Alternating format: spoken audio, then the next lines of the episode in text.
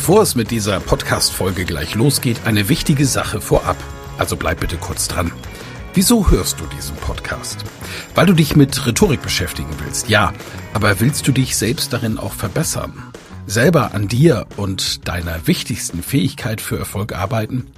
Das Anhören meines Podcasts wird dich dabei unterstützen und auch gleich wartet wieder eine spannende Folge auf dich. Aber ehrlich, wirklich voranbringen wird dich meine Empfehlung an dich jetzt.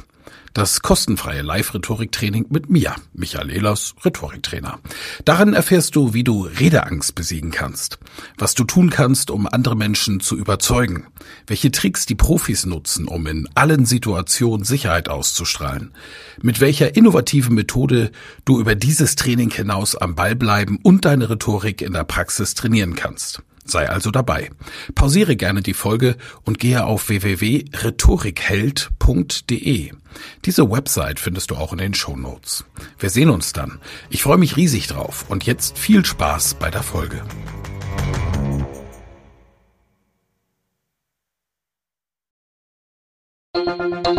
Fragen wir doch. Unser zweites Thema im Podcast ist auch sowas wie ein Rückblick auf das Jahr. Wer waren die Top, wer waren die Flop-Redner 2018? Und das ist ein Fall für Ehlers, würde ich mal sagen. Also fragen wir doch unseren Rhetorik-Coach Michael Ehlers. Ich grüße dich. Hallo, ich grüße dich, lieber Helmer. Seit der letzten Woche, wo wir beide uns zum letzten Mal gesprochen haben, gibt es ja Veränderungen. Wie wir alle wissen, hat die CDU eine neue Chefin, Annegret Kramp-Karrenbauer. Sag mal bitte den Namen. Annegret Kamp-Karrenbauer. War richtig? Du reißt dich da gut ein in die internationale Aussprache von AKK. Hör mal hier.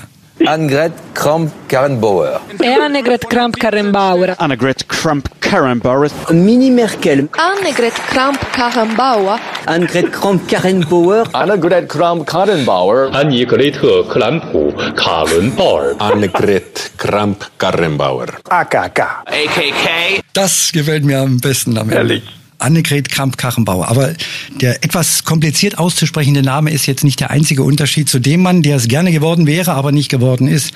Friedrich Merz. Zählt der jetzt zu den Top- oder zu den Flop-Rednern im Jahre 2018? Ich finde, dass er ein großartiger Redner ist, ist ein großer Geist und er schafft es oft auch, seinen großen Geist in die Rede zu verpacken.